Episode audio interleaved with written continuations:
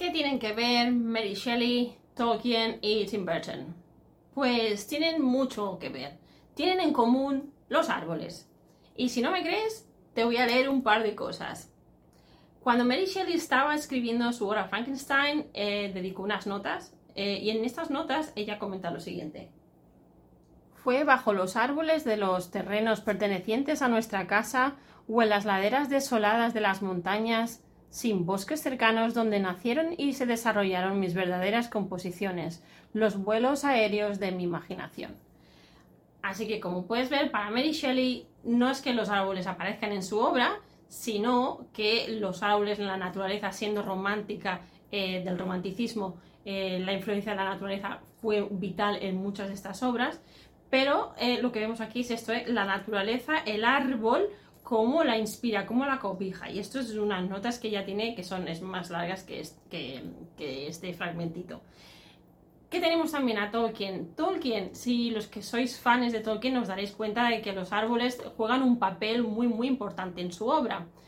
Y es que en realidad en la vida, en su día a día, Tolkien consideraba a los árboles como estos seres maravillosos que había que proteger. De hecho, en una de las cartas que tenemos de él, él nos habla de, en un momento, eh, que uno de sus vecinos pues se fue a cortar este árbol y él estaba aquí eh, con el árbol que le daba en la ventana y lo contemplaba y pensaba en, todo lo que estaba sintiendo acerca de este árbol. Y él lo que dice, critica a estos vecinos que querían cortarle las ramas a un árbol porque él no les dejaba el sol entrar y porque tenían esta gran preocupación de que el árbol les fuera a dañar la casa. Y él en una de estas cartas dice lo siguiente, cada árbol tiene sus enemigos, pocos los tienen y los defienden. Con demasiada frecuencia el odio es irracional, un miedo a algo grande y vivo y que no es fácil de domesticar o destruir, aunque puede vestirse en términos pseudo-racionales. ¿Qué vemos aquí? Claro, que el, tamaño, las dimensiones del árbol siempre nos ha impactado, siempre ha impactado al ser humano. Es este ser que está vivo, pero que a la vez no vemos moverse. Eh, si me sigues, habrás visto que en mi revista eh, te hablo, tengo un artículo en el que te desarrollo el tema del árbol. Eh, por otro lado tenemos Tim Burton. Tim Burton, su obra está llena de árboles. Sin embargo, no te puedo eh, enseñar ningún fragmento o nada, que no he podido conseguir nada que hablara de, esta influencia de los árboles, aparte de un tuit de un compañero que me comentaba, bueno, es que la influencia de Tim Burton es eh, está basada en los cuentos de hadas. Entonces, en los cuentos de hadas hay mucho bosque y hay muchos árboles. Y es cierto, pero de su boca no he oído nada. Lo único que encontré es que hace un tiempo eh, quiso hacer em, obras en su casa y lo que tuvo es más bien un problema porque quería cortar unos árboles que están protegidos. Así que Tim Burton esto no tiene buena pinta. En fin, que estos tres, esos tres creadores eh, han estado influenciados por árboles de formas diferentes y es lo que vamos a trabajar hoy.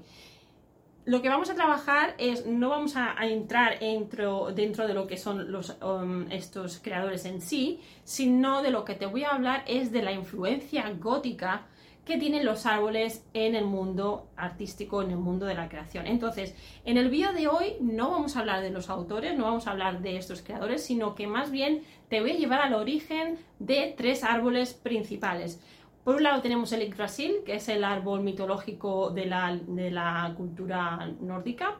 Eh, te voy a comentar la importancia que tiene y algunas características. El segundo árbol del que te voy a hablar es del el, eh, árbol celta de la vida, muy influenciado por el Yggdrasil. De hecho, se considera que se dice que es de hecho una versión de este. Y el tercer árbol que, del que te voy a hablar es por supuesto el árbol del paraíso, el árbol de Edén, el árbol de la ciencia, el árbol del conocimiento, el árbol del pecado.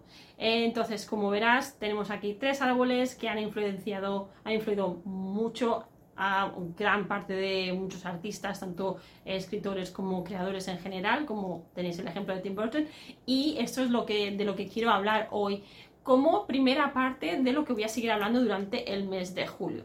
Así que amigos, no te dejes nada, coge boli, coge papel y si te gusta el tema, si te gustan los árboles, y me llevas siguiendo o si eres nuevo es igual, acomódate porque hoy viene el tema de julio, el tema celta de los árboles.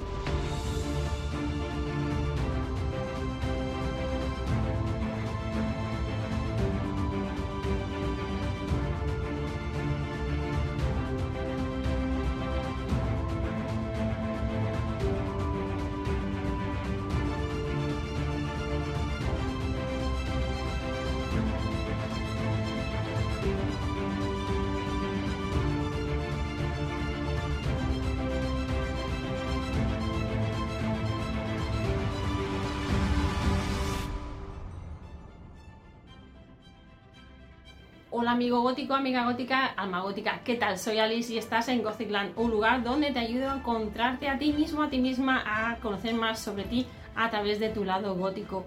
Hoy, episodio número 14, vamos a hablar de la conexión gótica entre árboles y creadores. En esa sección de Tienes alma gótica, pero no lo sabes, de Alice in Gothicland. Eh, pero ante todo, antes de entrar, lo que quiero es disculparme por no haber hecho ningún vídeo durante un mes. El mes de junio fue bastante caótico por era, cerrábamos las, clases de, con los niños, acababan el colegio, ha habido una operación en casa, mi marido ha sido operado, luego he estado creando la revista, eh, la primera revista mensual de Tienes alma gótica pero no lo sabes, eh, que por cierto tengo que dar las gracias a todos los que habéis mostrado interés en ella, que habéis comprado, que estáis leyendo y que estáis compartiendo vuestros, eh, vuestras opiniones, porque estoy súper contenta. Y claro, todo esto me ha llevado bastante tiempo, lo cual no quiere decir que no haya seguido trabajando en los vídeos, sino que he estado trabajando, bueno, que los he estado trabajando eh, desde el formato pues para adentro, para luego ir creando cosas eh, ya a partir de, este mes de julio. Espero que pueda ser la cosa más constante. Aún así, tenéis que tener un poquito de paciencia hasta que me reajuste todas las tareas. Cada vez que hay un cambio de, estructura, un cambio de dinámicas, pues siempre me pasa un poco que, me quedo un poquito atrás. ¿eh? Pero bueno, me podéis seguir... Em, me podéis continuar siguiendo igualmente en, Medium, eh, que sabéis que ahí escribo artículos también. Y si no, ahora ya tenéis acceso a la revista eh, de la cual me siento muy orgullosa, estoy muy contenta con cómo está saliendo, cómo ha ido saliendo y la recepción que está teniendo. Y bueno, la revista lo que supone es una extensión de estos vídeos que tienen que ser más bien más breves y allí puedo elaborar mucho más, con muchas más referencias y lo podéis tomar con más tranquilidad a la hora de leer y complementar los vídeos con lo que os explico allí. Entonces, dicho esto, hoy amigos, la conexión gótica entre árboles y creadores.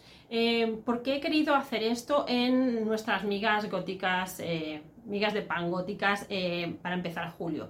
El mes de julio para los celtas es un mes importante porque es un mes un poco de... siempre cada mes es como una transición al mes siguiente. Pero es muy importante aquí el, el, árbol sagrado, el holy, el holy tree, el árbol este sagrado. Em, entonces he querido eh, elaborar esta parte de los árboles mirando los autores, mirando la época del año en la que estamos, qué representaban para ellos y esta conexión que tenía para eh, los otros mundos. Eh, pero ya hablaré más del árbol sagrado este del que os comentaba, el Holy Tree, que aquí en español es el árbol sagrado, pero también holly es un tipo de, árbol, un tipo de arbusto, es este que es siempre, siempre está verde, es el que, se, el que tiene los frutos rojos, que en Navidad se ve mucho.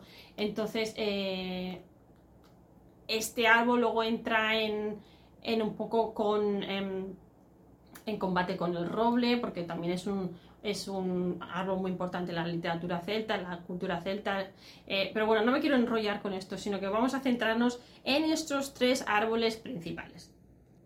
Y para ello te voy a comentar las características más importantes y entonces vamos a sembrar estas bases para los siguientes vídeos. Bien, vamos a ello. Vamos a empezar con el Yggdrasil o el árbol de la vida de la mitología nórdica antigua. Que tenemos, por un lado, que es un árbol secreto eh, con posibles interpretaciones. ¿eh? El nombre, eh, yo mi curiosidad era qué tipo de árbol era el Yggdrasil. Em, porque esto también nos puede dar bastante información. Lo que he encontrado es que o bien podía ser interpretado como el nombre o el caballo de Odín, que, significaba, que significara caballo de Odín, eh, esto tiene una larga historia detrás que ahora no voy a elaborar porque tendría que dedicarle mucho, mucho tiempo y no es la intención de este vídeo, pero si me lo pedís lo podemos elaborar en, otro. También puede ser su interpretación que venga del término entero ask Yggdrasil, siendo ask un fresno. ¿eh? Tenemos aquí en inglés sería una ash tree, de aquí fijaros en la raíz de Yggdrasil, ask Aquí pues vemos como las lenguas, el origen de que son en castellano no tiene ningún sentido, fresno viene de otra raíz, pero ash tree pues es de esta parte nórdica. Entonces Yggdrasil también puede ser proveniente de Yggd, que significa terror. Por supuesto, esta parte a mí me interesa mucho. Luego tenemos que la posibilidad de que signifique U-pillar, que es un tejos, otro tipo de árbol, que aquí deriva de Ugia y Drasil, de Iden, que significa apoyo. Así que como veis, es bastante interesante lo que encontramos del Yggdrasil. Vamos a ver las características principales, porque creo que de los tres árboles es el que tiene mucha más información en cuanto a los mundos y la complejidad. Vamos a ello. Las características principales, como decía, está formado por, como cualquier árbol, por copa, tronco y raíces. Son tres partes que, si te fijas bien, son tres. Es el número tres del que hoy está saliendo, está saliendo tantas veces y que es muy importante porque representan el ciclo de la vida en, este, en esta mitología. Sus ramas y sus raíces eh, se unen formando nueve mundos. Y aquí viene cuando los nombres son imposibles de decir. ¿eh? Tenemos el, el Halheim, que es el hogar de los muertos, sería el primero, empezando por las raíces, el más bajo. Si te fijas, siempre tenemos la intención o siempre hay esta tendencia en las culturas del mundo a situar el inframundo o el mundo de los muertos siempre lo más cercano al centro de la Tierra, quizás porque sabemos que en el centro de la Tierra ahora sabemos que es hay mucha más calor, que hay fuego, que no sabemos bien bien lo que hay en el núcleo, pero sabemos que es mucho más caliente que no la parte donde estamos nosotros. Y quizás de alguna manera el, antiguamente se, ya se tenía esta intuición. Entonces se colocaba aquí el hogar de los muertos. El segundo mundo es el Nilheim, que es el reino de la oscuridad y las tinieblas, también bastante gótico el tema. El número 3 es Faheim, que es el hogar de los elfos oscuros y de los enanos. Si pronuncio algo mal, por favor, me lo podéis dejar en los comentarios y reíros de mí un ratito, porque es que realmente estos nombres son complicados de decir. Luego tenemos el Muspelheim, eh, que es el mundo del fuego. El Jotunheim, no sé si es Heim o Heim, que es el hogar de los gigantes. El mundo del Midgard, que es el hogar de los humanos, aquí es donde vivíamos nosotros. Eh, Alfheim, el hogar de los elfos de la luz. Si os fijáis en inglés, eh, Elf, Alfheim eh, tienen la misma raíz. El Vanaheim, que es el hogar de los Vanir, que era la tribu de los dioses de la naturaleza y de la fertilidad. Vamos subiendo hacia arriba, hacia arriba. Y el último reino ya, que es el, máximo, el que está al fin del todo, es el Asgard, que es el de los el reino de los Asir o la tribu de los dioses de la luz y la sabiduría. Como ves, el Yggdrasil da mucho que es de, sí. Y de aquí entendemos mucha de la influencia que, por ejemplo, tuvo este árbol en Tolkien. Como es el libro, perdón, como es el árbol celta del que te voy a hablar ahora. Entonces, tenemos el segundo árbol del que te quiero hablar. Es el árbol celta de la vida. Como te comentaba, el árbol de la vida en la cultura celta, una de las primeras características es de que seguramente era el adaptado, venía del Yggdrasil porque tiene bastante la misma forma. Se coloca en forma de círculo. Eh, tenemos aquí, esto es muy bonito, ¿eh? veis aquí las referencias de donde he sacado las imágenes, están aquí, por supuesto no he copiado nada, no hay nada plagiado, son imágenes de internet, las que me parecen mucho más bonitas y más acertadas con el canal también. Y si te fijas en esta foto, lo que vemos aquí es que las ramas y las raíces se unen entre sí. Esa es la característica del árbol de la vida en la cultura celta. Por otro lado, vemos que tenía poderes especiales es un proveedor de vida, de techo y sostenibilidad. Cada árbol se trata como si fuera un ancestro de un ser humano, o sea que cada uno de nosotros tenemos un árbol, es un ancestro nuestro. Esta, esta idea me parece bellísima, sobre todo considerando mi pasión por los árboles. Eh, también son los guardianes de la tierra y portal del otro mundo a través de sus raíces. Nuevamente, las raíces, la importancia de las raíces del árbol y cómo estas están conectadas con el otro mundo. Eh, vemos que también representan renacimiento, sobre todo por este sentido circular en, el que se representan también. Claro, en las raíces hay vida, sigue habiendo vida, sigue habiendo un trabajo, eh, los animales, incluso los humanos, si nos entierran bajo tierra, cerca de un árbol, ahora que tenemos esta cosa de ser enterrados de manera ecológica bajo un árbol, a mí me encanta esta idea, pues tenemos que, claro, imagínate si te reencarnas en un árbol, es que esto le va que ni pintado. Esta información, tengo aquí la referencia para los que queráis buscar más, está sacada de celticweddingrings.com. Es una página web, si sabes inglés, pues lo podrás ver en, lo podrás leer en inglés, si no lo podrás traducir. Em, es muy interesante, es muy interesante y si has estado viendo los otros vídeos eh, en los que hablo de árboles y en los que hablo de la naturaleza, más que de árboles en sí, de la naturaleza, muchas cosas de, las que te, de las que te estoy hablando hoy te van a cuadrar. Vamos ahora por el tercer y último árbol del día, que es mi querido árbol de la ciencia o conocimiento, el árbol del bien y el mal, que sale en la Biblia. Bueno, ese es el árbol que la lía parda.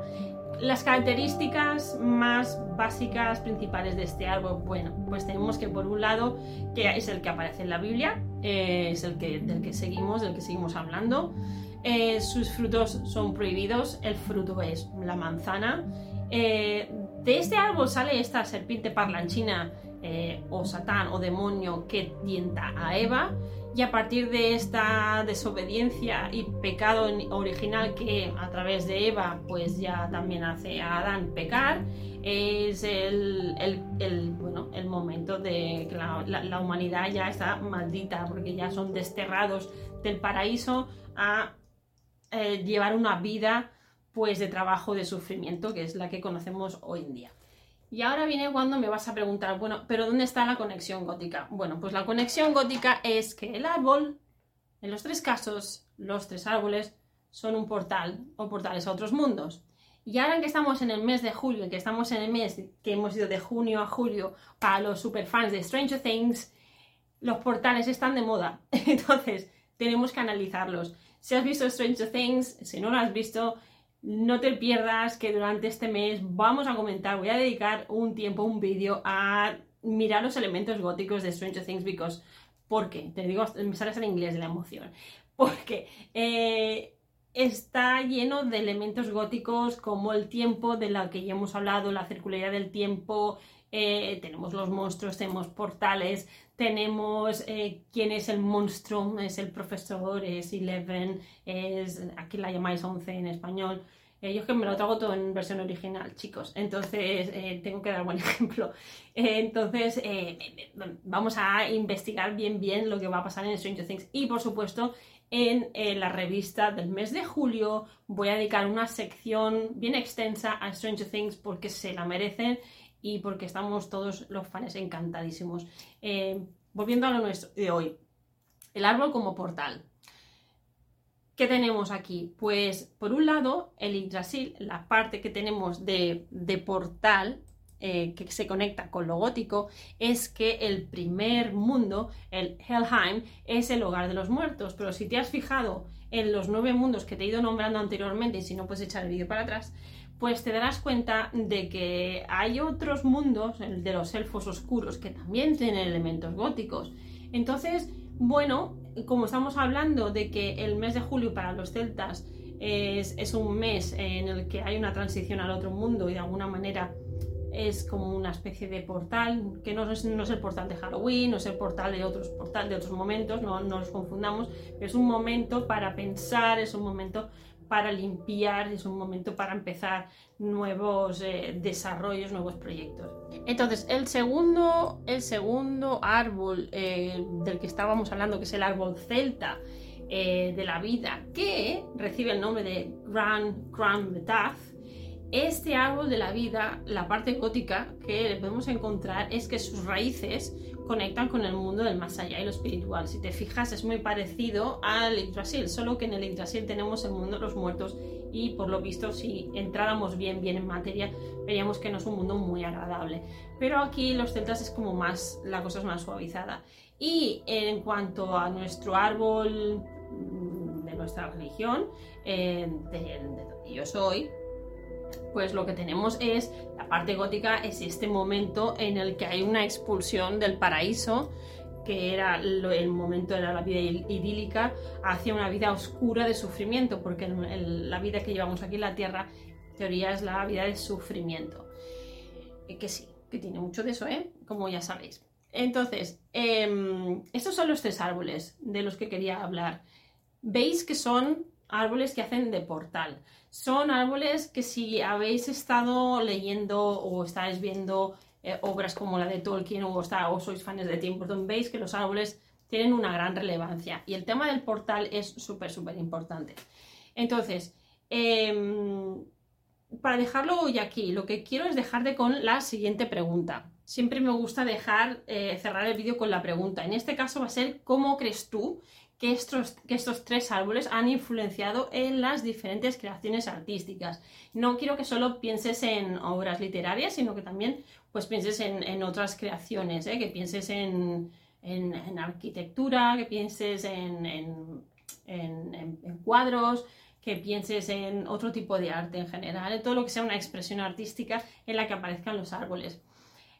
Y por supuesto, si quieres recibir más información, te puedes suscribir de forma gratuita a mi boletín mensual en el que te explico todo lo que voy haciendo y así te mantengo al día y no te pierdes absolutamente nada. Esto es yendo a mi página web gothicalis.com que ya tienes la versión en español. Aquí te dejo el enlace de la parte en español en la que ya puedes tener acceso a la revista que es bilingüe, no solamente está en inglés, sino también en español, y en la que te tienes acceso al boletín mensual. Y por supuesto, si te ha gustado el vídeo, eh, ya vienen más cosas en, los siguientes, en las siguientes sesiones, en las siguientes eh, semanas durante este mes de julio. Y sobre todo gracias por estar aquí, dale al gustar, al like si te ha gustado, al compartir, al suscribirte, la campanilla, dale a todos lados. Y si crees que a alguien le pueda gustar, que se pueda beneficiar, que quiera aprender más de su parte oscura, aquí estamos, Alice in Gothic Land en nuestra sección eres gótico, eh, tienes alma gótica, pero no lo sabes y te dejo con esos pensamientos. Comenta, por favor, me interesa mucho saber tu opinión y, aquí estamos. Hasta la siguiente, eh, nos vemos, hasta pronto. Seréis muy góticos. Hasta luego.